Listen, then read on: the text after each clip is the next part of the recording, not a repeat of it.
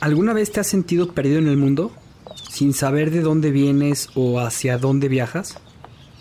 Si es así, seguramente has sentido el mareo de la posmodernidad.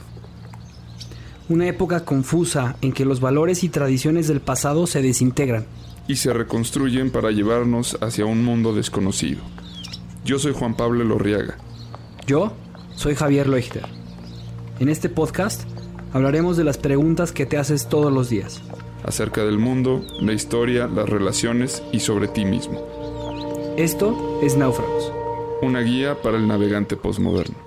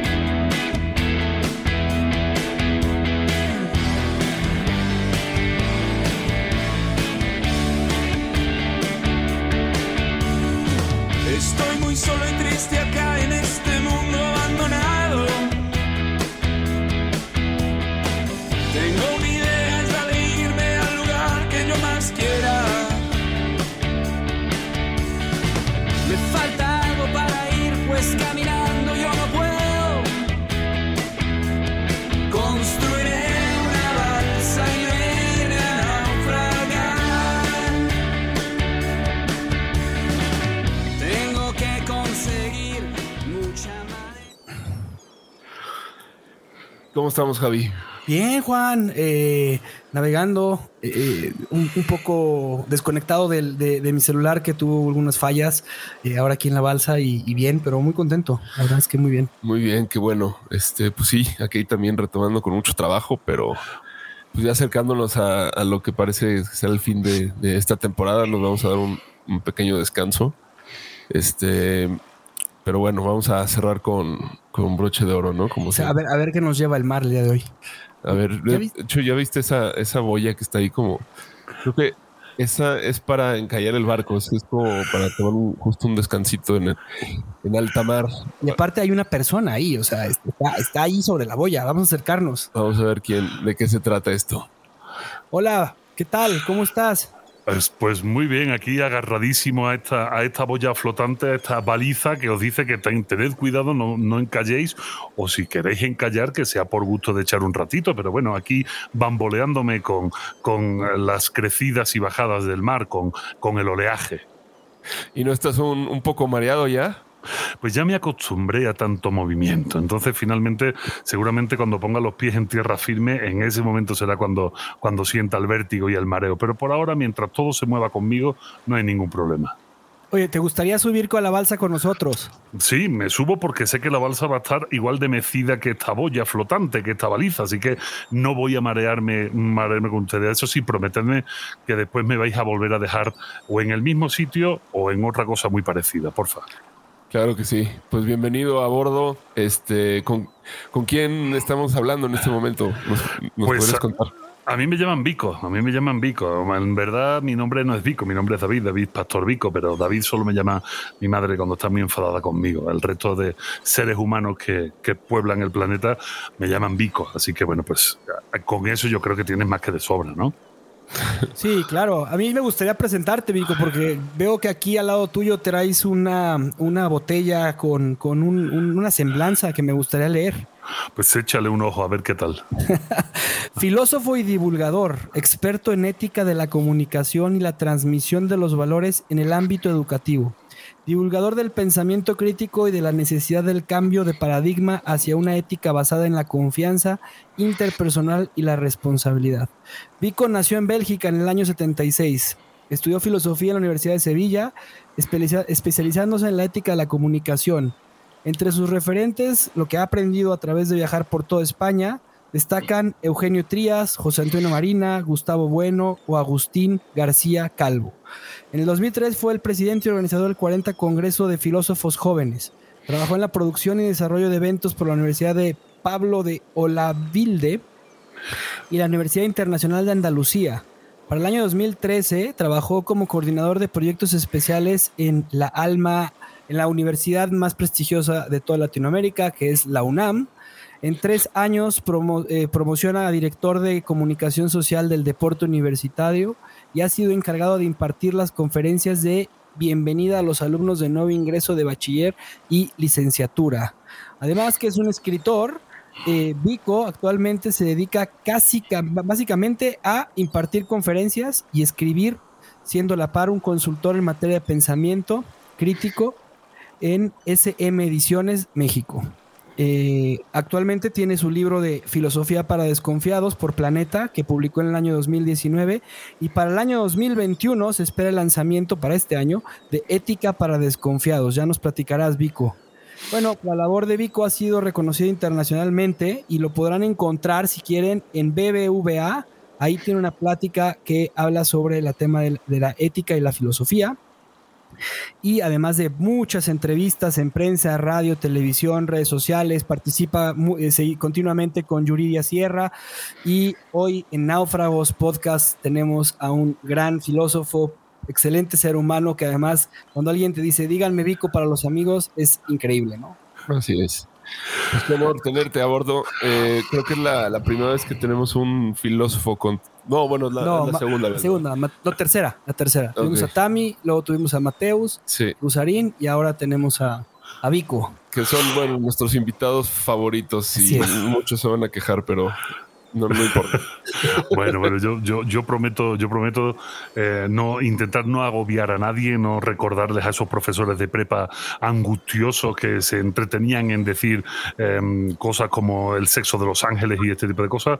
Vamos a intentar, eh, recuerden todos que amén de filósofo me encanta el heavy metal, entonces bueno, pues ahí vamos a poder ir campechaneando un poco entre, entre calle y academia para que no se les atragante a nadie el bolo alimenticio, ¿no? Oye, Vico, una primera pregunta. ¿Qué relación tiene la filosofía con el heavy metal? Pues eh, mira, con el heavy metal supongo que mm, la que cualquier hermeneuta flipado de la vida le vaya a encontrar. La realidad es que el heavy metal no es más que eh, bueno, pues una representación estética, es pura música, es cultura, es, es todo una concepción eh, del mundo muy parecido al romanticismo alemán de hace 200 años, pero bueno, con sus connotaciones, con sus 20.000 familias, hay desde el más satánico al más cristiano, o sea, imagínate, ¿no? El más glamuroso y el más guarro, o sea, hay de todo dentro del mundo del heavy metal, como en Botica, pero bueno, no deja de ser un movimiento estético muy fuerte, muy potente, que se han empeñado en decir que ha muerto durante los últimos 40 años, desde que Led Zeppelin y Black Sabbath sacaban sus primeros discos, ya decían que el heavy metal había muerto y aquí seguimos vivitos y coleando con el último disco de los Iron Maiden siendo número uno en más de 10 países, ¿no? Entonces, pues increíble, aparte difícil, es está muy interesante el libro, el, disco, porque si eres muy fan de, de Iron Maiden, te cuesta trabajo agarrarle un poco, ¿no? Pues como todos los discos de los Maiden, yo perdóname, yo soy un super fan, me encanta que empecemos por este tema, soy muy fan de, Iron Maiden, los he visto en directo más de nueve o diez veces en, a lo largo de toda mi vida con sus diferentes eh, agrupaciones. Y todos los discos, cada vez que sacan un disco nuevo, se atraganta, o sea, realmente eh, no es que se atragante, los que estamos acostumbrados sabemos que va a ser diferente. Y eso, y eso es maravilloso, así que estos viejetes, eh, porque son ya todos mm, por encima de los 60 años, que estén encima de un escenario haciendo esto y haciendo que un disco que se llama El arte de la guerra, eh, un, título muy filosófico, aunque esté hecho eh, esté en japonés, realmente su origen sería chino, ¿no? El arte de la guerra em, eh, es eh, un libro conocidísimo eh, que representa al Tao, ¿no? Como todos sabemos, pero, pero bueno, mira, ahí están. Entonces, fantástico. Ojalá los filósofos aguantemos tanta caña, aguantemos tanta leña y pudiéramos estar en los escenarios tanto tiempo y con auditorios tan grandes, pero aburrimos mucho más que, mucho más que los Maiden. Oye, Vico, em, pues bueno, vamos a. Me gusta empezar por ahí y, creo que puede ser interesante eh, esta figura del rockstar eh, para pensarla en, filosofía. Ahorita me, me, hiciste pensar en, en, en CISEC, ¿no? Que es como eh, el ejemplo de un, rock, un filósofo rockstar que de alguna manera es este. Pues es una figura que está, empieza a aparecer, me, me parece. No sé, no sé qué opinas tú, pero, pero digo, vamos a hablar de posmodernidad, vamos a hablar como de cómo han cambiado las cosas, de eso, a eso nos subimos. Pero quisiera que, nos des un preámbulo de cómo es la filosofía hoy en día y, si este modelo del rockstar realmente es algo, es algo que se pueda pensar eh, eh, en términos de, filosofía. Mira, lo primero es que el modelo del rockstar no es nada nuevo en la filosofía. Es nueva la concepción del rockstar, porque hasta que no ha habido bandas de rock y ha habido estrellas de rock, no se ha inventado esa palabra. Pero hay que pensar que ha habido muchos filósofos a lo largo de la historia que han sido grandes rockstar, han sido personas de gran reconocimiento, eh, no voy a decir mundial, porque eso solo se puede conseguir ahora gracias a la tecnología de la información y la comunicación, pero sí han sido grandes personajes en sus países que han gozado de muchísimo prestigio. No solo los filósofos, ¿eh? también ha habido artistas en vida, se me viene a la cabeza Leonardo da Vinci, que acabó sus, sus años en la corte de, de Francia simplemente por, por ser, eh, bueno, pues una figura a nivel mundial. O sea, lo que pasa es que se nos ha olvidado eso. O sea, yo recuerdo en las crónicas de la muerte de Félix López de Vega y Carpio, eh, cuando muere López de Vega en Madrid, resulta que el entierro de López de Vega es el entierro más multitudinario hasta la fecha que se recuerda en Madrid. O sea, mm, por cientos de miles de madrileños, seguramente no fueran cientos de miles porque Madrid no tendría tantos habitantes en aquella época, durante el siglo de oro español, ¿no? Pero seguramente fueron muchos miles y miles de personas los que fueron al entierro de un, de un poeta, al entierro de un dramaturgo. ¿no?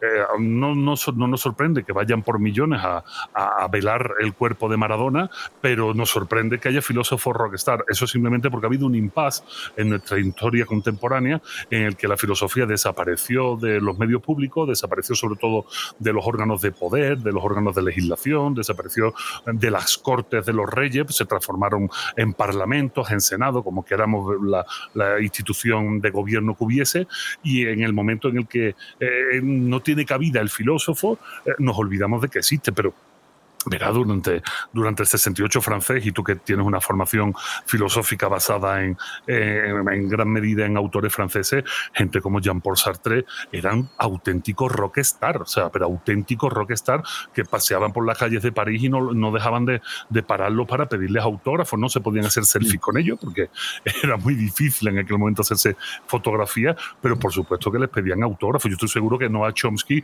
cuando se da un paseo por su universidad, también la gente lo para y le pide echarse una, una, foto con él. O sea, lo que pasa es que como durante un tiempo pues se sale del reflector y tenemos esta sensación de que solo lo de ahora vale y que antes no sucedía, pues eh, nos olvidamos de que siempre han estado ahí, ¿no? Y si no, pues no estarían los filósofos enterrados en las criptas de ciudadanos ilustres de cada país, ¿no?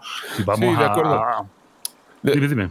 No, totalmente de acuerdo. Yo, yo me yo creo que iba más hacia el hecho de que actualmente, bueno, hay, eh, he visto como que se hacen estos eventos que hasta se venden por Ticketmaster, ¿no? De, discusiones, ¿no? Entre este. Sisek y Peterson, eh, Jordan, Jordan eh, Peterson, ¿no? Sí, me acuerdo de Sisek en, en, Buenos Aires dio una conferencia en la que no, no sé qué problema técnico hubo y sacó a, la, a, todo el auditorio a al atrio de, la Facultad de Derecho y se, y se, llenó de gente, ¿no? Y la gente así este, tomando cerveza y, así dio la conferencia, ¿no? Entonces, Mira, Pablo, te digo, lo que pasa simplemente es que ahora nos enteramos. Hace como cuatro o cinco años vino Fernando, vino Fernando Sabatera aquí a la Ciudad de México y llenó la sala en Nezahualcóyotl. La sala de Nezahualcóyotl tiene capacidad casi para dos mil personas. Tuvieron que poner una pantalla afuera y, se llenó el atrio de la sala, ¿no? O sea, imagínate, imagínate la, potencia, ¿no? Lo que pasa es que Ahora, ahora parece que los medios de comunicación, y no los medios, porque tampoco son los medios, son los medios que tú consumes. El consumidor em, medio de TikTok jamás le va a llegar nada de esto. Lo que pasa es que como tú tienes interés en esto, pues el algoritmo de tus redes sociales te muestra estas cosas, ¿no? Y te muestra eh, la charla que, tuvo el otro día, no sé quién con no sé cuánto. Pero está ahí. Lo que pasa es que a lo que tenemos que ayudar es a potenciarlo, ¿no? A mí me gustaría hacerte una pregunta que acabas de decir. Eh, estamos viviendo en una época en la que creemos que lo nuevo es lo que hay. Y, esta, esta, esta parte de, tiene que ver con todo el tema de la posmodernidad, en el que eh, lo, pues, lo, viejo ya no existe, ya no, no, no funciona, o, queremos este, enterrarlo y, por eso llega este tema hasta del lenguaje inclusive, inclusivo, perdón. Eh, pero tú, tú, ¿cuál es tu postura ante esto, ante esta situación, en esta sociedad en la que lo moderno es lo que vale, lo nuevo, lo que está hoy, las calles, o sea, la modernidad es lo de hoy? No, al revés. Bueno, la modernidad. No, la posmodernidad. Disculpa. Eh, mira, eh, desde que los posmodernos aparecen en los años 80 y empiezan a decir que los grandes discursos, la hegemonía del pensamiento ya no sirve, que hay que destruirlo, que tenemos que fijarnos en las singularidades en el fondo nada ha cambiado excesivamente. Esto me recuerda muchísimo a los escépticos del siglo IV antes de Jesucristo, diciendo que eh, cualquier cosa que podamos analizar de la naturaleza no es más que una opinión y que no habría que darle más importancia que la mera opinión. Eso suena mm, postmoderno por los cuatro costados. Podría haberlo firmado Gianni Bátimo y nos lo creemos ¿eh? y, nos lo, y nos lo comemos inmediatamente. Eh, en el fondo, cuesta mucho trabajo ser realmente innovador en la filosofía, cuesta mucho trabajo pensar eh, algo realmente nuevo por una razón muy sencilla, porque el cerebro que tenemos dentro es exactamente igual hoy que hace 200.000 años. Y eh, las trazas y los engranajes que tienen y las conexiones sinápticas que tienen son básicamente las mías. Entonces, cuando te chutas 200, eh, 300 o 400 libros, muchas veces crees que tienes una idea fantástica y chingona y resulta que estás repitiendo grosso modo algo que dijo un señor muerto hace 15 siglos, ¿no? ¿Cuál es mi postura? Pues mi postura es que básicamente, y de hecho he dado hace poco unos cursos relativos a esto, ¿no? Em, para la Dirección de Divulgación de las Humanidades de la UNAM, básicamente hay algo que no ha cambiado se pongan como se pongan, posmodernos, modernos, renacentistas, románticos, ilustrados, hay algo que no ha cambiado y es y desde, y desde el momento del cambio de, la polis a la cosmópolis. Eh, no quiero dar mucho rollo, no, no, quiero abusar del micrófono, pero permíteme que, que, ubique a los oyentes para que sepan de qué estamos hablando. Cuando mm, hablamos de la polis, hablamos de la, de la, ciudad griega por antonomasia, ¿no? la ciudad-estado independiente griega, Ahí estamos pensando siempre en Atenas como el paradigma de la, de la polis, que es ese periodo clásico donde está Sócrates, Platón, Aristóteles allí dando cátedra. Sin embargo, muy poco tiempo después, cuando Aristóteles es llamado eh, por Filipo II de Macedonia para que le dé clase a su hijo, eh, que todos sabemos que es Alejandro Magno, va a darle clase a Alejandro Magno y Alejandro Magno se le ocurre conquistar el mundo, ahí sucede un cambio, ¿no? Hay un cambio de paradigma. Eso es lo que llamamos el paso de la polis a la cosmópolis. La polis era eh, la unidad necesaria de identidad del ser humano en esa época, ¿no? O sea, yo soy yo porque me rodeo de ciudadanos que vivimos en la misma ciudad. Por eso todos los filósofos tienen em, su topónimo detrás. Em, yo qué sé, Tales de Mileto, Demócrito de Abdera, o sea, todos tienen, su, todos tienen su topónimo detrás, porque lo que les daba entidad individual, lo que les daba ese sentimiento de sentirse alguien, y en los griegos esto es muy necesario porque son racistas, clasistas, cuidado, que los griegos tienen mucho, mucho tela que cortar a nuestros ojos de hoy en día. Pues esto se rompe cuando Alejandro Magno conquista el mundo entero. Y en ese momento pasamos, como diría eh, Diógenes el perro, de ser ciudadanos de la polis a ciudadanos del mundo, que es lo que significa el cosmopolitismo. En ese momento la gente se vuelve un poco histérica. Dice eh, Alain de Botton, el, filósofo suizo, que en ese momento es cuando surge en Grecia la palabra ansiedad. La gente empieza a sentir ansiedad. ¿Por qué? Porque han perdido su identidad. Ya no vale ser de Atenas porque Grecia es todo el mundo. Entonces, ser griego ya no es algo que te diferencie de los demás cuando tienes todo el mundo conquistado por Alejandro como, como Grecia. ¿Eso qué significa? Significa que la gente empieza a generar ansiedad y en ese momento hay toda una serie de hitos filosóficos que nos olvidamos, que son muy importantes porque son los que concretan algo que se desarrolla a lo largo de 2500 años desde el estoicismo, el escepticismo, el epicureísmo, o sea, todas estas corrientes filosóficas a, las que se agarra el ciudadano em, de esa Grecia, de esa Grecia gigantesca, lo que hace es reforzar los conceptos de individualidad. O sea, decirte, tú eres muy chingón, tú eres muy diferente a todos los demás y de hecho la única posibilidad de conocimiento del mundo está en ti acuérdate de Descartes en el Renacimiento con ese eh, pienso luego existo, o sea, pienso yo, no pensamos nosotros, pienso yo. O sea, a partir de ese momento, lo que se refuerza en toda nuestra tradición es el individualismo. El día, el día que la posmodernidad reflexione realmente sobre esto, que no lo va a hacer, No lo va a hacer porque la posmodernidad es profundamente individualista. O sea, yo recuerdo un texto de Lyotard, si no me falla la memoria, que habla sobre el carnaval, que no hay Dios que se trague ese texto porque es un texto cerrado sobre su propia experiencia, su propia interpretación del fenómeno y además dice que si no te gusta, pues eso es lo que hay, porque él no tiene que hacer un discurso para que todo el mundo participe, ¿no? Claro, si tenemos estas bases dentro de la posmodernidad, lo que tenemos es un individualismo feroz y además reforzado por la situación geopolítica del mundo.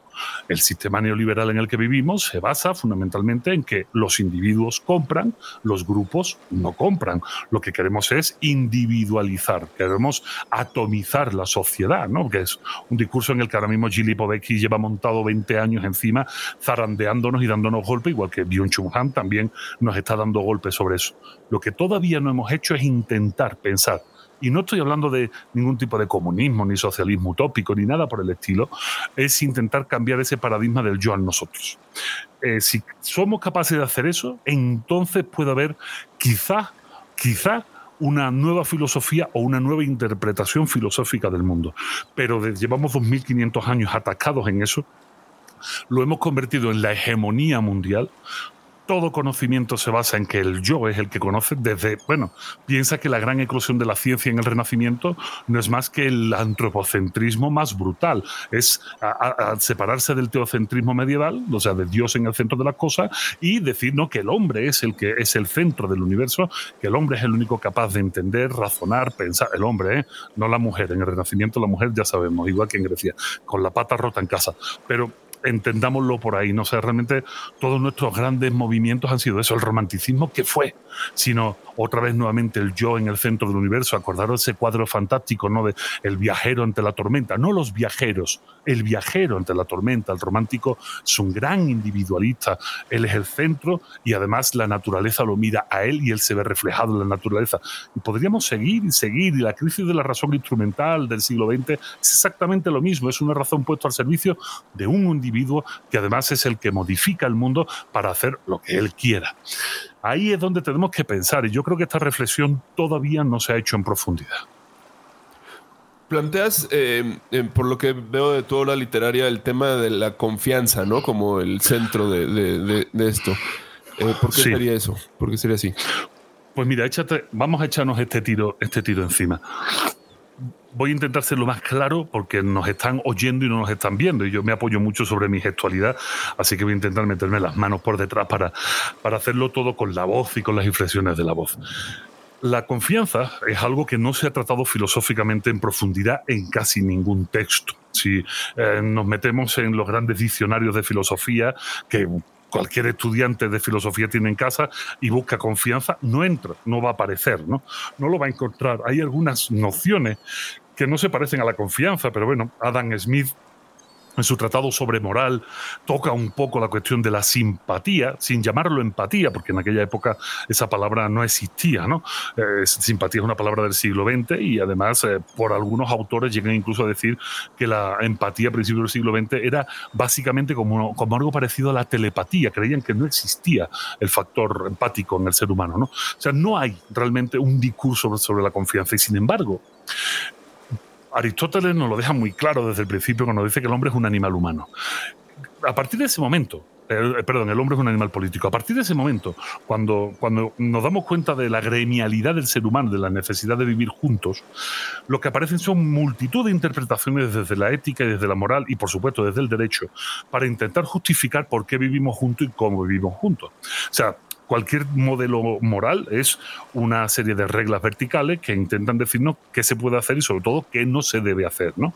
Todos los sistemas posteriores de la filosofía han intentado dar una explicación de cómo vivimos y sin embargo hay algo mucho más sencillo.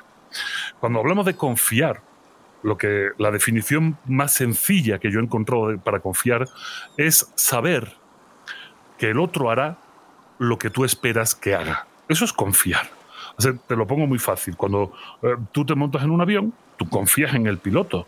De hecho, no pagarías un ticket de avión si no confías en el piloto.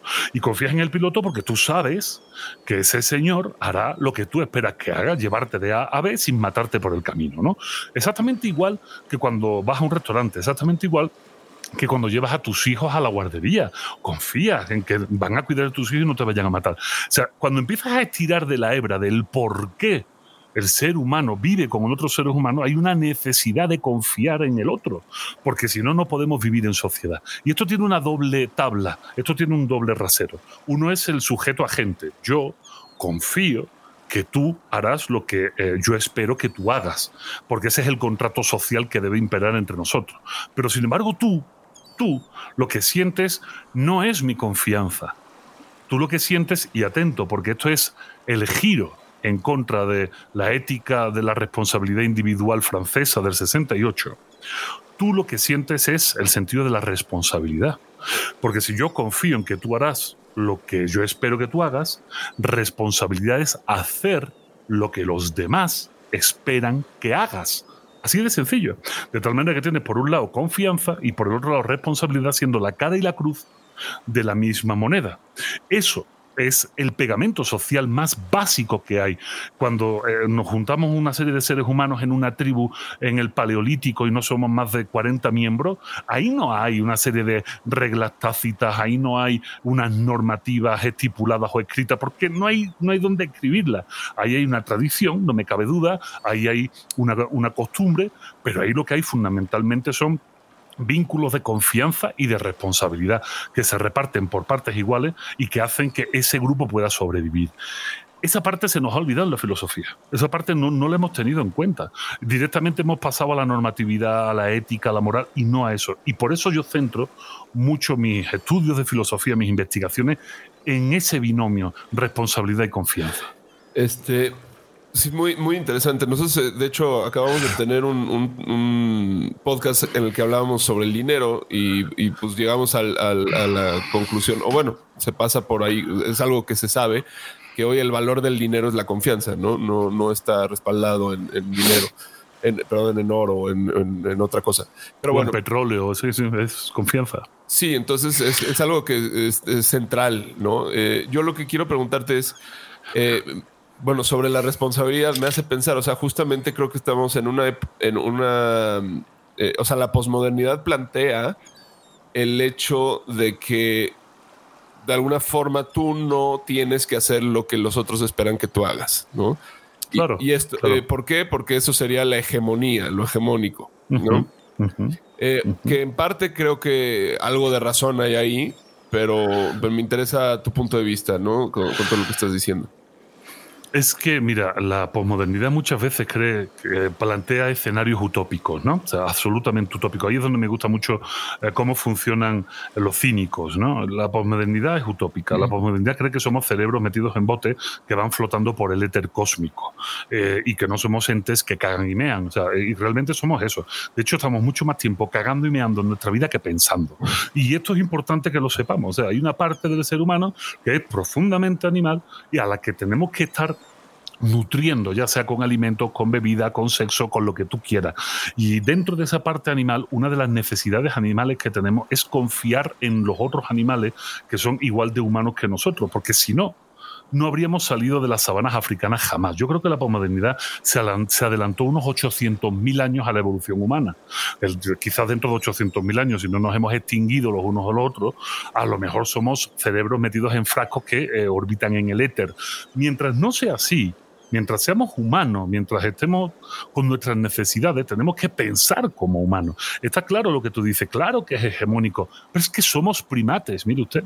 Y ahí es, que es donde tenemos que leer a Franz Val, tenemos que leer la política de los chimpancés, tenemos que leer el bien natural. O sea, somos primates, no somos entes de luz del espacio. ¿Y esto qué significa? Pues esto significa que hay ciertas razones biológicas que estamos obviando. Si fuésemos tiburones blancos, entiendo perfecto la posmodernidad.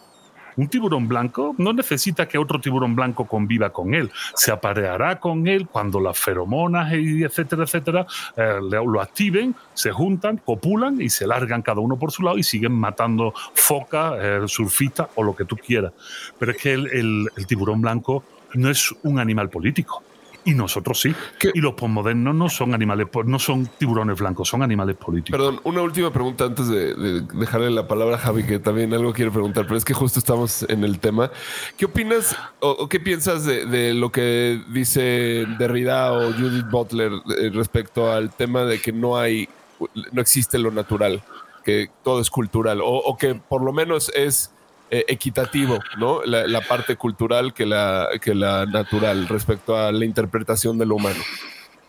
Mire, tienen razón y no la tienen. Es, que esto, es eh, que el mundo del conocimiento eh, nunca son, nunca es tan dogmático, ¿no? nunca, y negros, ¿no?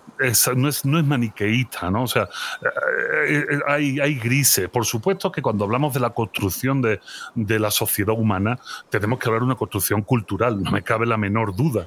Eh, de hecho, las herencias que prestamos son culturales. Sin embargo, los órganos sobre los que la cultura trabajan son biológicos y por tanto son naturales. Em, esto es intentar separar software de hardware. Tú puedes tener el mejor software del mundo, tú puedes tener el, Windows 20.000, pero si lo que tienes es un ordenador con un mega de RAM, no va a funcionar. Entonces, eh, las grandes construcciones intelectuales de, de la posmodernidad tienen que seguir corriendo sobre un hardware que tiene 200.000 años y que tiene em, unas involucraciones naturales brutales. Mira, voy a citarte, ya que estamos citando autores, te voy a citar uno con un premio Nobel, que es don Camilo José Cela. Y don Camilo José Cela lo deja clarísimo. ¿Sabes cuál es la diferencia que hace don Camilo José Cela entre cultura y naturaleza, te va a encantar. ¿eh? Si no lo sabes, prepárense todos los telescuchas porque esto es lo que tú vas a poner después en el subtítulo de este podcast. Dice don Camilo José Cela, polla dura no cree en Dios. ¿Mm?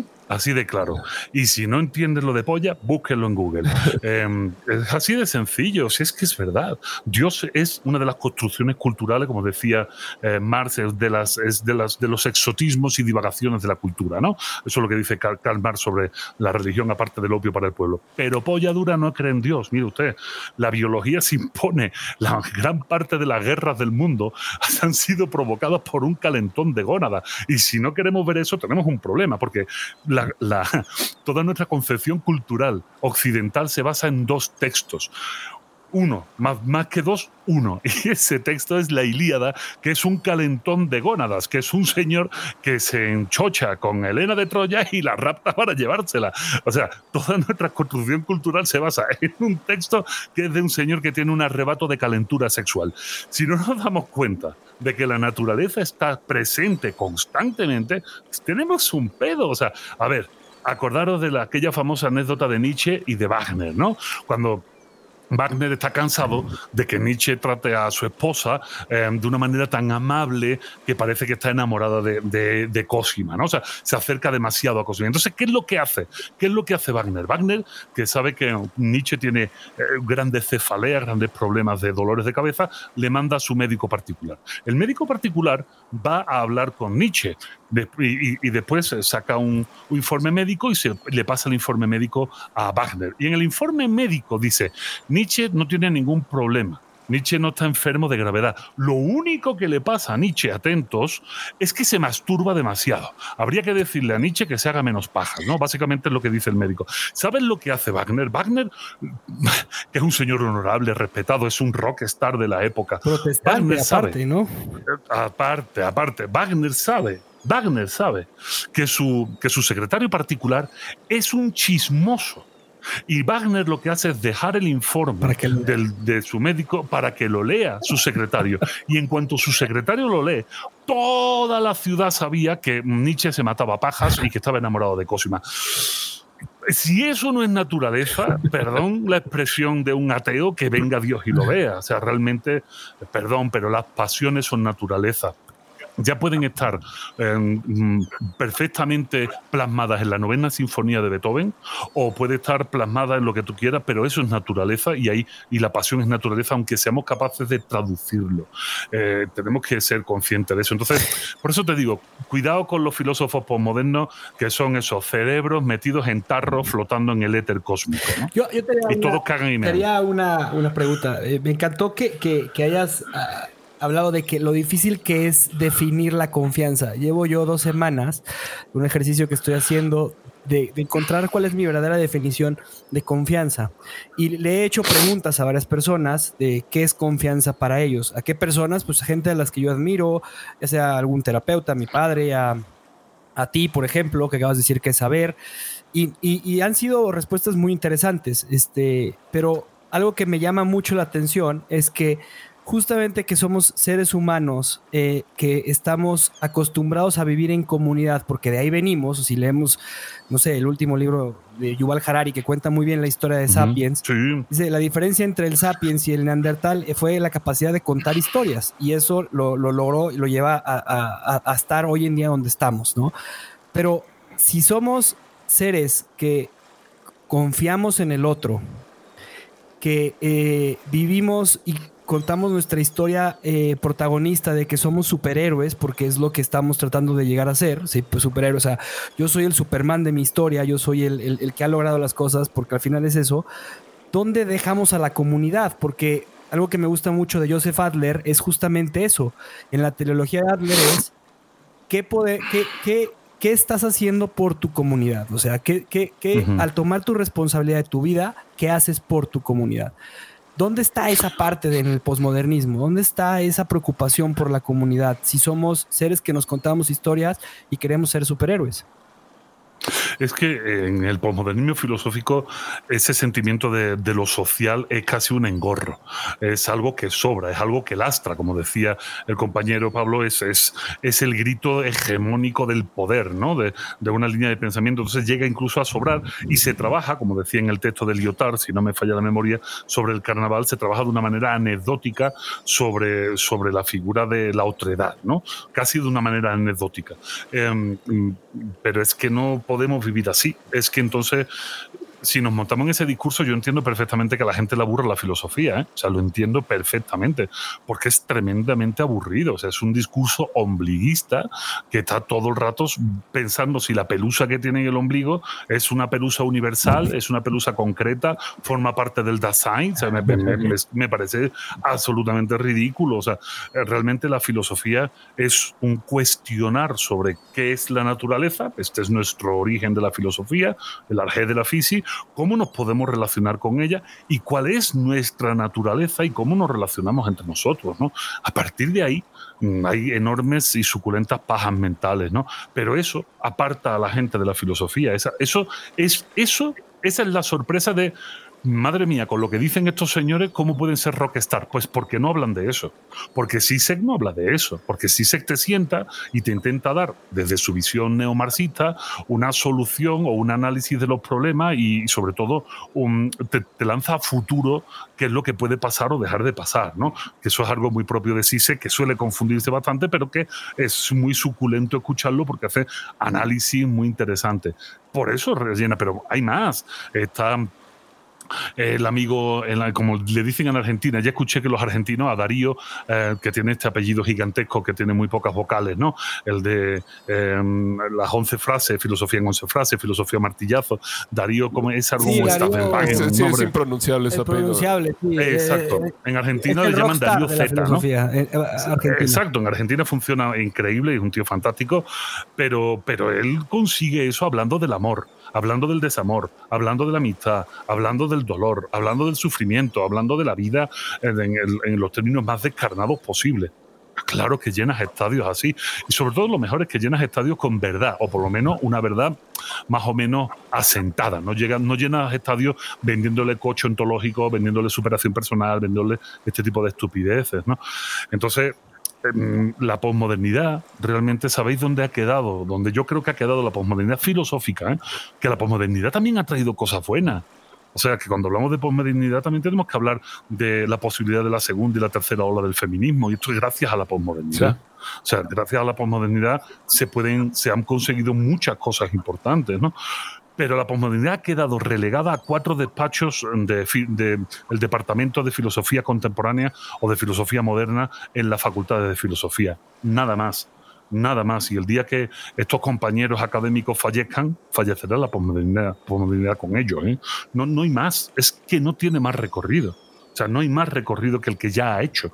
De hecho, estamos en un momento de repensar, y, si pienso en todos los filósofos que actualmente están eh, tirando del bolígrafo, tirando pluma y escribiendo, todos se han alejado ya de la posmodernidad. José Carlos Ruiz en España se alejó muchísimo de la posmodernidad. Eh, José Antonio Marina se alejó muchísimo de la posmodernidad. Si podemos seguir, incluso Gustavo Bueno, que tiene una obra excelsa, vuelve al gran relato em, en su cierre categorial. Y Javier Sádava trabaja cuestiones de ética y moral a, un gran, a un gran, una gran profundidad cosa que los posmodernos huyen como de la peste, de cualquier cosa que, suene a, moral o a tratado moral, ¿no? Entonces, yo creo, yo creo que esto y ya que estáis cerrando esta temporada de, náufrago, eh, lo que puede naufragar, lo que haya naufragado es la posmodernidad. Está muy bien que rescatemos aquello que nos sea útil. La posmodernidad ha traído cosas buenas y sobre todo la posibilidad de replantearse cosas y entender que un pensamiento único es excesivamente hegemónico y que al final se pervierte porque es lo que viene a denunciar, al final se pervierte y se convierte en herramientas de poder y, dominación pero es lógico que los posmodernos digan eso, porque los posmodernos son el último extertor de una filosofía post Segunda Guerra Mundial, donde el pensamiento único de la razón instrumental ha destruido por completo cualquier eh, aspecto del humanismo filosófico. ¿no? O sea, entonces es lógico que ellos digan eso. Ahora mismo, después de la pandemia, no caben discursos posmodernos. Ahora mismo tenemos millones de jóvenes que su única interrelación con el mundo ha sido una pantalla en los últimos dos años y que necesitan sí o sí salir a la calle a encontrarse con otros seres humanos y refundar el, contrato social que nos une a todos, que es el de convivir unos con otros y el de conocer al otro y potenciar así eh, nuestro regreso a la humanidad, porque ahora mismo somos una humanidad en suspenso por utilizar a los postmodernos nuestra humanidad ha quedado en epoge, ha quedado en suspenso, en un limbo extraño que no hemos querido cuestionárnoslo demasiado y ahora es cuando nos vamos a volver a encontrar las caras, ¿no? Entonces, creo que el discurso postmoderno ya, ya ahí muere porque no nos va a servir para lo que está por venir. Y si seguimos atados a eso, las consecuencias van a ser nefastas nefastas. Eh, cuando me preguntabais sobre confianza y responsabilidad, eh, yo he tenido muchas, muchas eh, trabajos en medios de comunicación durante esta pandemia y lo dejé escrito incluso en filosofía para desconfiados. Cuando llegue el libro y os hagáis con él, veréis que en el final, voy a spoilearlo, libro publicado en junio del 2019, en el final del libro ya hablo de una futura pandemia y de las consecuencias y de qué va a pasar. y realmente verán, es que ya sabíamos que en una sociedad profundamente desconfiada como la que vivimos íbamos a ser profundamente irresponsables. Y el número de muertos que no para de crecer es por la irresponsabilidad, por la falta de confianza y por la irresponsabilidad que tenemos. ¿no? Entonces, tenemos que empezar a restañar ese tejido de la confianza interpersonal, sí o sí. Eh, nosotros eh, empleamos el término posmodernidad un poco más para referirnos más que a un pensamiento filosófico, a los pensadores posmodernos, más bien a esta época, ¿no? Este, en la que no encontramos realmente mejor término que, este, porque bueno, se opone de alguna manera con todos sus usos y costumbres a, de alguna manera negar lo moderno y a incorporar este, bueno, eh, digamos que tomamos sí de, muchos pensadores eh, posmodernos que describen esta época eh, pero no, la, usamos para referirnos a la época más que a, los pensadores. Eh, y también, pues sí, justo la metáfora de, náufragos es, estamos viajando, dejando el viejo mundo de la modernidad y, buscando nueva tierra firme. Eh, entonces, mi pregunta va en dos sentidos. No sé si, si, si tengas un mejor término para llamar a esta época que, que, a lo mejor está ya terminando y, y, qué es lo que alcanzas a ver de, de, esa, de ese nuevo mundo. Mira, yo ya tengo un texto escrito que saldrá seguramente para, para, el año que viene, después del libro de ética, que es un libro de análisis, libro que se iba a publicar antes de la pandemia, que por las situaciones eh, a las que hemos llegado, pues esto se ha tenido que, que posponer, ¿no? Porque, bueno, pues iba a ser un, un libro, y lo es, eh, muy ácido, muy tóxico con respecto a la, comodidad del lector, porque iba a verse reflejado y no le iba a gustar. Y una de las opciones, que no es la definitiva, porque entre otras cosas no se pueden publicar en México libros con títulos que tengan malas razones, simplemente porque pues, hay cadenas de distribución de libros que no lo ponen en su anaquel porque tiene una mala palabra. ¿no? Pero una de las cosas que, de las conclusiones a las que llegué, es que hay un término griego fantástico, fantástico, em, para, para un poco esta sociedad en la que estamos viviendo ahora. ¿no? El término griego es muy sencillo. Cuando hablamos de individualismo moderno o posmoderno, eh, hay un término que tiene 2.300 años que se adapta perfecto, que es aquel que dice mm, que, que le es propio a las personas em, que no se ocupan de lo público y que solo le importa lo privado. ¿no? Ya sabéis cuál es, ¿verdad? Idiota. No, idiota. La, la palabra es idiota. Entonces, eh, uno de, la- de la- de los títulos que barajé para mi libro, que no voy a decir cuál es el final, el título final, pero que saldrá dentro de, de un tiempo, es eso, ¿no? Es eh, la, la era de los idiotas. O sea, entonces, es posible que, que estemos en la sociedad de los idiotas. Ok, hablabas, hablabas Vico, de, de, de esta definición de la persona que está ensimismada, que es, eh, que es el idiota, ¿no? Entonces, eh, tú ibas a dar un spoiler de lo que, de lo que, de, de tu libro, pero sin, sin, sin ahondar mucho en el spoiler. Pues básicamente eh, haciendo un análisis de la situación en la que vivimos y sobre todo pues, en esta parte del mundo, en Latinoamérica, hay un factor que los filósofos normalmente no suelen tratar. Gili Povetsky sí suele tratar este tipo de acciones porque, como sabéis, es sociólogo, ¿no? Entonces, él tiene una visión un poco más amplia en algunos aspectos. Eh, Hay un factor determinante que se llama el índice de confianza interpersonal. Esto es algo que no se suele trabajar eh, en filosofía porque nos encanta subirnos en una nube y, y tocar el arco iris con los dedos, ¿no? Pero esto es interesante poner los pies en el suelo. El índice de confianza interpersonal lo que mide realmente es eh, en un país cuánta gente confía el uno en el otro. Y cuando hablamos de confianza, tener este valor que ya se está midiendo es muy bueno. Y resulta que estos valores en Latinoamérica son apestosos. O sea, ahora mismo México se sitúa en un 18% de confianza interpersonal. Solo, el 18% de los mexicanos confían en el otro. A nivel de, todo de toda Latinoamérica solo es el 14%. ¿no? Y resulta resulta que allá por el año 68 unos sociólogos norteamericanos estuvieron trabajando sobre esto muy fuertemente y llegaron a cuatro conclusiones muy importantes. Fijaros, agarraros a la mesa. Llegaron a la siguiente conclusión, que un país con un alto índice de confianza interpersonal, o sea, un país donde la mayor parte de sus ciudadanos confíen los unos en los otros, será un país más democrático, será un país menos corrupto, será un país más inteligente y será un país más feliz a priori suena como una solución expuesta por Paulo Coelho, ¿verdad? No suena muy científico.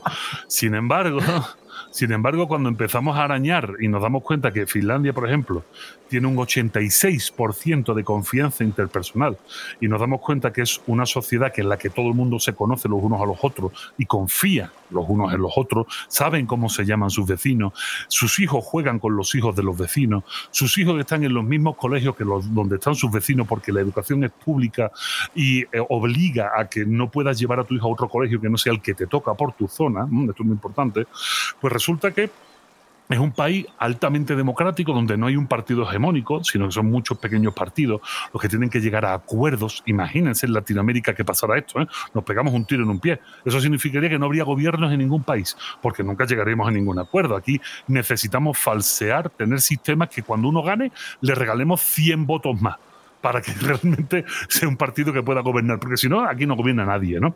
Eh, después resulta que Finlandia y todo el espectro escandinavo perdón, son países donde apenas hay corrupción, porque si todo el mundo se conoce y todo el mundo tiene participación política, todo el mundo sabe lo que se hace con el dinero. perdón, perdón. Y apa- aparte, Finlandia es uno de los países que están mejor rankeados en PISA, de los países donde sus hijos son de los más listos e inteligentes del mundo. Y para colmo, la ONU lleva por tercer año consecutivo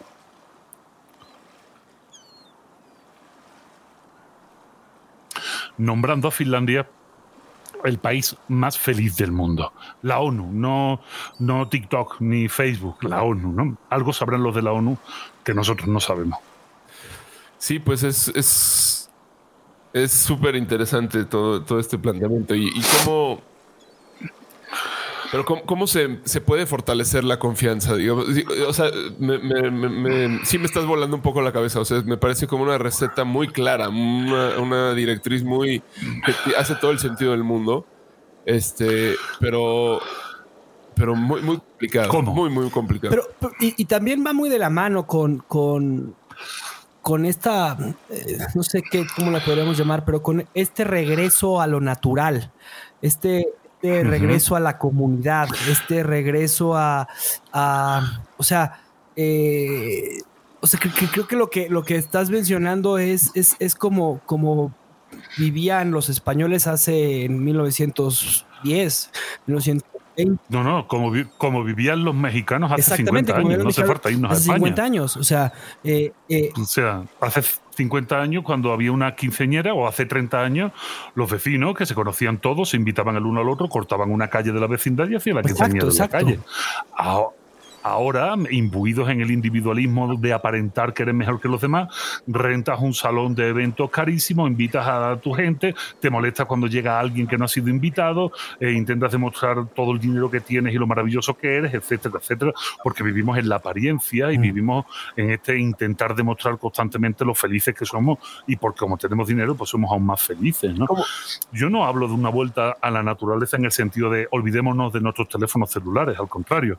Es más sencillo. ¿Cómo, cómo, se puede lograr algo así eh, eh, con, mm. una sociedad como, como hoy en día? O sea, yo, yo honestamente sí creo que el teléfono celular ha, impactado de forma muy negativa en cierto aspecto en nuestras vidas. Yo lo puedo medir en mi propia vida. O sea, antes, recuerdo cómo era mi vida antes de, mi, primer, de mi primer smartphone y, y bueno, claro, me ha servido para estar más conectado, pero pero me, ha robado de, mucho eh, en este sentido, ¿no? Como de esta necesidad de hacer el contacto directo.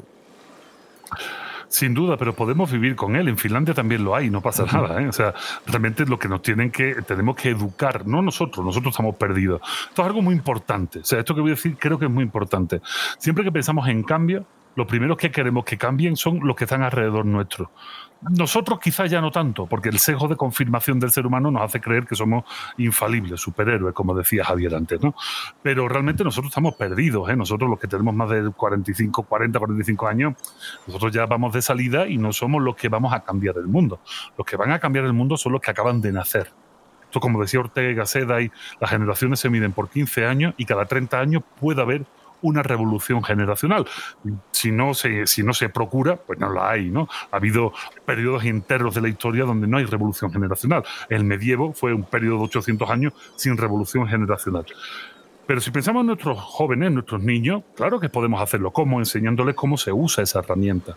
Y otra cosa más importante. Aquí el hilo negro no lo vamos a inventar, ni vamos a descubrir el Mediterráneo. O sea, porque hay gente más inteligente que nosotros que lleva 2.500 años pensando y escribiendo. ¿no? Decía Platón en uno de sus textos, no recuerdo bien ahora mismo cuál, pero por ahí tengo la cita, si me la piden, encuentro, dice Platón, no fuerces el juego en los niños, surge de manera natural. Ni intentes regular el juego en los niños, surge de manera natural la reglamentación del juego. Esto es la fundamentación de la confianza, porque el ser humano, como todo mamífero, necesita jugar. El juego en los animales humanos es fundamental. No el juego en la videoconsola, sino jugar en la calle con otros niños durante todas las horas que puedas del día, durante todos los años que puedas. Esto refuerza muchas cosas, desde la psicomotricidad las habilidades sociales y el pensamiento, porque no, no, aprendemos a pensar solos, igual que no aprendemos a limpiarnos el culo solos. ¿no? Entonces, en ese sentido, cuando tú me dices, pero ¿cómo lo podemos conseguir? Lo primero sabiendo que nosotros no lo vamos a lograr, pero que nosotros podemos ser el agente de cambio para que las próximas generaciones sí lo logren. ¿Y cómo lo van a lograr? Pues no siendo tan imbéciles nosotros, tan fácil como donde yo vivo hay muy pocos bebés que tengan la edad de mis hijas, pero hay una que tiene la edad de mis hijas. Pues todas las veces que podemos, hacemos que jueguen juntas. Y cuando tengan más edad, porque mis hijas ahora tienen dos años, cuando tengan cuatro, cinco o seis años, pues jugarán con ella más intensamente y buscaremos más niños para que jueguen. Pero ¿cuánto tiempo hace que no veis jugar niños en la calle? Años. Hace años que no veis niños jugar en la calle. Las calles ya son dueños, dueños de otra gente, pero no de los niños y deben de ser de los niños. Y esto, como decía Javier, es una vuelta no a lo natural, sino a lo que somos, o sea, a nuestra biología como animales humanos que necesitamos del juego, igual que los cachorros de perro o incluso los cachorros de ballena juegan porque necesitan jugar para poner eh, a punto sus interacciones sociales, ¿no? Acordaros de esos juegos miméticos de los niños o de esos juegos de papeles de los niños de roles, de asunción de roles, donde dice yo soy Batman, yo soy el Guasón, yo soy no sé qué. Eh, esos son poner a prueba las habilidades sociales para saber cómo funciona el mundo, ¿no? Es muy importante ver eso. Eso se ha perdido, eso ha desaparecido. Y tenemos a, desde Aristóteles a, Platón hablando sobre la necesidad del juego, no de lo lúdico. Esto ya es posmodernismo. O sea, cuando hablamos de lo lúdico es el valor del juego y, pensamos siempre en adultos, en señores calvos con barba, gordos, jugando con eh, réplicas de sables láser de Star Wars. No, no, estamos hablando del juego de los niños como animales humanos. ¿no? Con rescatar eso, Pablo, tenemos ganado mm, gran parte. De hecho, eso es lo que han hecho en Finlandia. O sea, que, que, no hay nada inventado, no hay nada nuevo. En Finlandia han hecho exactamente eso. Los niños no entran en primaria hasta que no tienen siete años, no seis. Y los tienen desde los un año hasta los siete años jugando jugando entre ellos. Yo, y yo agregaría otro, otro tema que, que, creo que es importante en esta época del individualismo, que es la responsabilidad, que va muy de la mano con la confianza.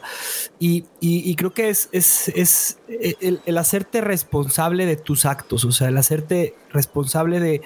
Eh, yo veo la gente que llega a, a, tener matrimonio, que llega a tener hijos, que llega a tomar decisiones de compra, que llega a, o sea, son, son decisiones que están impactando.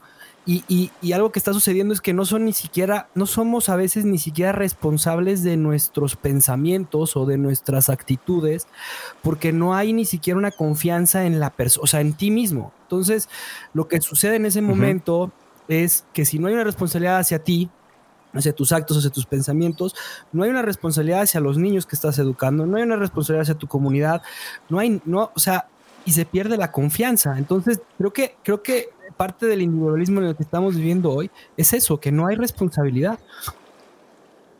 Es que, lo vuelvo a decir, no puede haber responsabilidad sin confianza. O sea, son la cara y la cruz de la misma moneda. Es, imposible que exista. Si potenciamos la confianza interpersonal en, eh, en los demás, reforzamos inmediatamente la, la, responsabilidad de tus propios actos.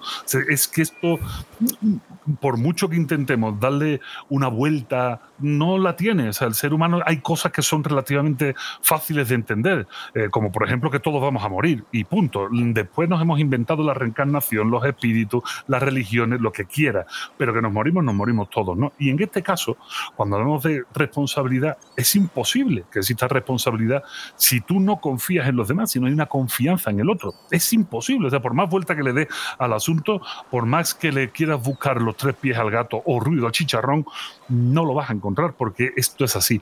Y es tan así que es palpable. O sea, mira las cifras de muertos de la pandemia de, de Finlandia en proporción a habitantes y mira las de México. Una sociedad profundamente eh, confiada en los unos en los otros es profundamente responsable. Y si les dicen, te pones el cubreboca, te lavas las manos con gel y no salgas a la calle, pues no lo hace una sociedad profundamente desconfiada es profundamente irresponsable. De tal manera que digas lo que le digas, va a hacer lo que le da la gana. Y al final, en eso sí coincidimos, en lo bien que se nos da hacer lo que nos da la gana. Y normalmente, pues, eh, suele ser algo que siempre va enfocado hacia nosotros mismos. Es como, mm, a ver, mm, eh, estos casos fantásticos de eh, hemos ido a celebrarle al abuelo los 90 años pero estamos en plena temporada de COVID. Sí, sí, pero e-, ellos se cuidan mucho. Sí, pero ¿y tú?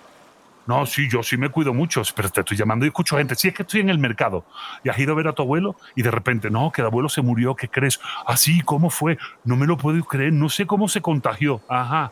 Ajá, qué bueno, ¿no? Qué inteligencia supina la que tenemos. Somos profundamente idiotas porque creemos que to todas las cosas malas le pasan a otro porque a mí no me puede pasar. Y por eso tenemos, por ejemplo, eh, las cifras de embarazo eh, no deseados en jóvenes no paran de crecer porque, porque a mí no me va a pasar porque esto no me pasa a mí, no dejan de crecer los accidentes de automoción, porque a mí no me va a pasar, yo, soy súper chingón, y aunque me beba siete tequilas, conduzco de puta madre, claro, hombre, claro que así funcionamos, y, y esas son las cifras que tenemos, y cuando lo comparamos con países donde hay una alta confianza interpersonal y por ende una alta responsabilidad, pues nos dan los hocicos. Pero ¿sabes qué pasa? Que eso no va a salir en los medios de comunicación. Y no va a salir porque lo que no queremos es incomodar a la población. Queremos decirle lo maravillosa que es. Por eso, cada vez que me sale en YouTube un anuncio de porque los mexicanos colaboramos, somos muy solidarios. Oye, yo soy tan mexicano como otros, ya llevo ya nueve años viviendo aquí, tengo esposa mexicana, niñas mexicanas y doy clases en la UNAM. Perdón, tengo derecho a decirlo. Es como, Chava, como Chabela Vargas decía, el mexicano nace donde le dé la chingada gana, ¿no? Nace donde, donde le, le dé su rechingada gana. Bueno, pues así funciona el asunto. Pones la televisión, los mexicanos somos solidarios. No es verdad. México ocupa la última plaza en solidaridad a nivel Latinoamérica. Los mexicanos sabemos trabajar en equipo. No es verdad. No sabemos trabajar en equipo porque no confiamos en el vecino. ¿Cómo vamos a trabajar en equipo? Sí, embarrar tamales lo podemos hacer una vez al año. Pero eso, eso no es trabajar en equipo, eso es pasar un rato con la yo familia. Tengo una pregunta antes de. Entendemos. Perdón, perdón, antes de, que te tengas que ir, que, que, ya, es, ya va siendo hora, pero que creo que es central. Eh, ¿Qué pasa con el miedo, no? O sea, yo pienso que el miedo es eso que, que, está en medio entre ser individualistas y, y, atrevernos a, a, entrarle a, O sea, digo, pienso en, cosas muy concretas. porque hoy no juegan los niños en la calle? porque yo no dejaría que, que mi hija eh, juegue con la vecina? Pues porque no, no sé a, qué, a, qué le estoy exponiendo. No confío. Claro, porque no confío. Mira, el miedo es esa angustia que sentimos hacia una amenaza real o no. Esa es la definición de miedo. Angustia ante una amenaza real o no. Y normalmente la mayoría de las amenazas no suelen ser reales, porque pasan por el filtro deficiente de nuestra razón crítica, de nuestro, de nuestro pensamiento crítico. Y entonces vemos miedos donde no los hay. O sea, yo siempre explico en mis conferencias lo siguiente. Si tu vecino Mm, tiene el aspecto de un ganso, vuela como un ganso. Y si, lo matas y te lo comes, sabe a ganso, tu vecino es un ganso. No hace falta ser un lumbrero. O sea, si crees que es narco y ves todas las características propias de un narco, pues no lleves a tu hijo a jugar ahí. Pero si tu vecino tiene el mismo coche que tienes tú, más o menos, y viene a las mismas horas que llegas tú, más o menos, y su vida es más o menos igual de estúpida que la tuya, pues tu vecino es igual de tonto que tú. Entonces no tienes nada de que, de que preocuparte. Sin embargo, como nos tenemos en tanta estima nosotros, creemos que la maruchan de camarón que nos comemos nosotros es mucho mejor que la del vecino. Entonces no hacemos que jueguen. Cuidado, mira, la única forma de combatir el miedo ¿eh? es mediante la razón, es mediante el pensamiento crítico. Pero el pensamiento crítico no se puede desarrollar en soledad. No, existe no existen los mecanismos mentales para que un niño desarrolle pensamiento crítico estando solo, y mucho menos un adulto. Porque puedes tener pensamiento crítico y puedes perderlo. Igual que pierdes condición física en cuanto dejas de entrenar un par de años, te pones gordo. Eso es exactamente igual, es el mismo tipo de músculo, aunque no sea un músculo. Entonces, desde la soledad, desde el individualismo, es imposible generar pensamiento crítico. Y entonces nos llegan los miedos. Y miedos fundamentalmente infundados, no miedos con fundamento. José Antonio Marina lo explica muy bien cuando nos habla del miedo. José Antonio Marina nos dice del miedo, dice, el miedo, mm, como animales reaccionamos de cuatro maneras, ¿no? Nos hacemos los muertos, atacamos, huimos o nos sometemos. ¿no? son las cuatro maneras que nos podemos someter al miedo, o podemos afrontar al miedo. Pero hay una quinta que solo, que solo pertenece al género humano, al animal humano, que es hacer lo que debemos hacer. Obviamente tiene un tinte moral que te cagas, ¿no? Hacer lo que debemos hacer, esto es pura moral. Pero esto va más allá, porque para hacer lo que debemos hacer sabemos que tenemos que saber qué hacer. Lo importante es saber qué tenemos que hacer y saber es un ejercicio del pensamiento crítico. Entonces, a todas esas personas que me dicen, como tú me has dicho ahora mismo en este supuesto imaginario, es que yo no me atrevo a dejar jugar a mi hija con la vecina, yo te digo, muy bien, abre tu casa y que juegue la niña de la vecina en la tuya, porque tú confías en ti, ¿no? Sí, pues hazlo. Ay, no, en mi casa, ¿por qué? Acabo de limpiar la casa. Que se... Ah, ya, ya empezamos con el pensamiento idiota. Idiota en el sentido de no pensar en los demás, sino solo en uno mismo, ¿no? Pues entonces así tenemos un mundo de mierda que va hacia la mierda. y así no podemos salir de este agujero. Ah, esto implica cierto sacrificio. Y cuando yo decía que nosotros no vamos a cambiar, significa que no vamos a cambiar, pero sí debemos sacrificarnos si debemos em, asumir que la única posibilidad de cambio está en nuestros hijos y que para eso tenemos que abrir las puertas de casa igual que nuestros padres hicieron con nosotros. Abrir las puertas de casa para que los amigos de nuestros hijos entren, los compañeros de clase entren y que nuestros hijos conozcan otros mundos yendo también a otras casas. Eso es muy importante. Muchísimas gracias. Eh, normalmente para cerrar los episodios, Vico, eh, siempre decimos con qué nos quedamos y, me gustaría mucho eh, que nos dijeras con qué te quedas de esta charla, de esta plática, de este momento de subirte a la balsa. Ya te regresamos ahora a la boya y luego sigue Juan y luego sigo yo. Pues bueno, ¿con qué me quedo? Pues no lo sé. Supongo que me quedo con la posibilidad de, hablar con gente inquieta, ¿no? Que eso, si eso siempre es grato, la, inquietud, la curiosidad, el que me hayáis invitado sin conocerme más que por lo que podáis ver en redes o en libros, eh, pues esto es, es muy grato y sobre todo porque, porque ha intervenido algo magnífico que no hemos hablado de eso, pero ha estado siempre latente. Si habéis hablado conmigo es porque un amigo común eh, os, lo ha, os, lo ha, indicado, y con lo que hay un vínculo de confianza en este trabajo que hemos hecho, eh, porque la amistad eh, es eso, la amistad es un camino de confianza, ¿no? ser amigo es confiar, confiar en el otro. Entonces, creo que es fantástico que veamos como el animal humano se, le gusta codearse y rodearse de amigos en los que poder confiar y poder crecer, que creo que es lo que hemos sí, hecho. Yo le quiero agradecer muchísimo a Pío Quiroz que nos recomendó hablar con Vico, que son muy buenos amigos y muchas gracias, Pío. Juan, ¿con qué te quedas? Pues yo me quedo con, con esta, esta idea tan, tan sencilla, pero eh, que me parece original, aunque, aunque eh, eh, al final de cuentas no, no o sea, la, la, tenemos en las narices, ¿no? En todo momento, pero me parece original porque realmente creo que es una receta para cambiar muchísimas cosas creo que das completamente en el clavo en el tema de lo que nos pasa. Aquí hemos reflexionado y le hemos dado vuelta a muchos temas, que si la identidad, que si eh, este, qué, es la mexicanidad, que, que, bueno, no sé, cualquier cantidad de cuestiones, pero todo, en todo eh, está la confianza en medio. Y, y creo que esta, esta binomio de confianza-responsabilidad me, me hace muchísimo sentido. Creo que pues es algo que además con solo saberlo podemos empezar a trabajar en ello, ¿no? No hace falta eh, ser ni, estudiar ni, ni, nada, o sea, eso todo lo tenemos ya a la mano, ¿no? Y pues me, llega en buen momento. Muchas gracias por, por todo. A mí de igual forma me, me llega en gran momento la definición de Vico de confianza, que estaba yo por preguntarte afuera del aire qué era para ti confianza, porque estoy haciendo esa recopilación para crear una, una al final una definición mía que creo que no necesitaría de nadie para hacerla, pero, pero es interesante eh, analizar la confianza desde esta perspectiva. Y luego la, la, otra cosa con la que me quedo es que el, verdadero, el verdadero cambio que, pudiéramos hacer y estará muy trillado es simplemente en buscar la confianza en nosotros mismos y en los demás, porque es de donde empieza y con eso me quedo yo. Y te agradezco muchísimo este tiempo, el que nos hayas puesto en contexto con la posmodernidad, con la filosofía, con los pensamientos, en darnos cuenta que no han cambiado la forma en cómo vemos las, o la, forma del pensamiento desde hace 2500 años hasta la fecha y, agradecerte tu tiempo y espero que todo esté muy bien en esta boya que te quedas. Pues me quedo aquí agarrado a la boya. Muchísimas gracias, Javi. Muchísimas gracias, Juan Pablo. Ha sido un placer y espero que nos volvamos a, encontrar en esta travesía vuestra, en vuestra balsa y que, que no naufraguemos, que no naufraguemos. Muchas gracias. gracias. Queremos ancla. Gracias.